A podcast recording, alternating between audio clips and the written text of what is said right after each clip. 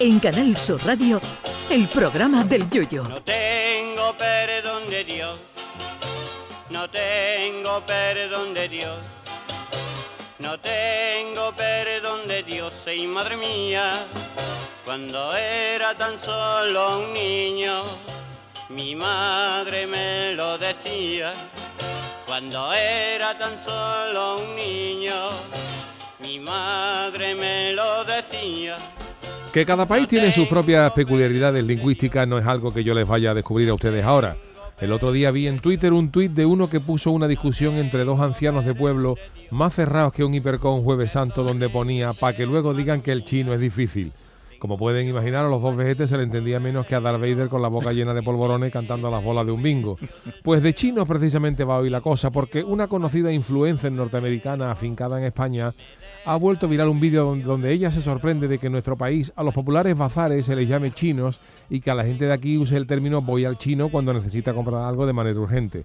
Esta, esta criatura se pregunta si esto no es una expresión malsonante, para ella sí, y políticamente incorrecta y si debería dejar de usarse. La chavala dice que estas tiendas eran llamadas todo a 100, pero que cuando los chinos empezaron a comprarlas se les empezó a llamar el chino. Pues claro, y si las tiendas lo hubieran comprado los gallegos, pues diríamos voy al gallego. El problema no está en llamar chino a un chino o negro a un negro, el problema está en cómo tú pienses de ese chino o ese negro. La chica se sorprende también de que a los restaurantes japoneses aquí se le llame un japonés o a los italianos un italiano, lo más raro del mundo, como usted comprobará.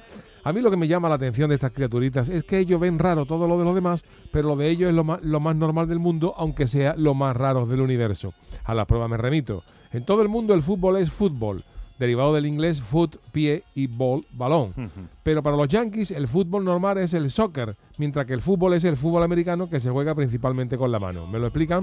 Otra pamplina de los Estados Unidos. En el mundo un billón es un millón de millones, pero para los norteamericanos un billón son mil millones. ¿Por qué? Pues porque ellos son más especiales que nadie y ya está.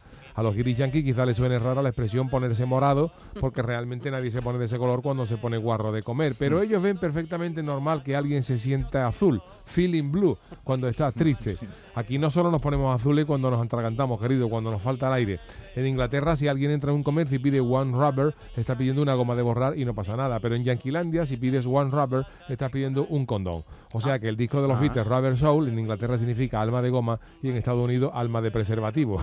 Vámonos que no vamos. Y los malos somos nosotros. En fin, que antes que sorprenderse por lo ajeno, bien haría esta criatura en estudiar lo suyo una mijita, que los Yankees son expertos en ofenderse porque se les sale medio pezón a la hermana de Michael Jackson en la actuación de la Super Bowl, pero luego son el primer país productor de porno del mundo. Total, no me quiero extender mucho, que mañana tengo que madrugar para ir al chino. Uy, perdón, al comercio que regenta el señor ciudadano de la República Popular de China, a precio módico. No se nos vaya a enfadar alguien. ¿Qué mundo más bonito le vamos a dejar a Jordi Hurtado? Oye. Ay, mi velero, velero mío. Canal Sur Radio. Llévame contigo a la orilla del río. El programa del Yoyo.